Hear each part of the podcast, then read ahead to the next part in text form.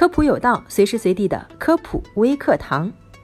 俗话说“民以食为天”，一日三餐是我们每一个人生存和发展的根本。除此之外，你还知道让人无法抵挡的食物是如何进行消化的吗？下面我们就一起来看一看。简单来说，食物进入人体后，第一站是口腔。在你咀嚼的时候，其实是在对食物进行一次简单粗暴的分解，然后顺着长二十五公分的食道来到下一个场所——胃。当食物进入到胃，胃酸和消化酶开始对食物进行第二次分解。根据食物的不同需求，它们将在这里待上二到五个小时，直至变成表面起泡的食糜，便准备去下个地方——小肠。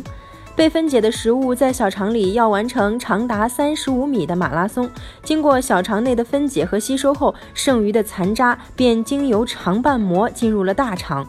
大肠的工作是在做最后的筛查，大肠负责继续吸收仅存的营养物质。在大约十二个小时以后，剩余的食物残渣、死去的细胞以及无数细菌混合物便形成了一个个体——粪便。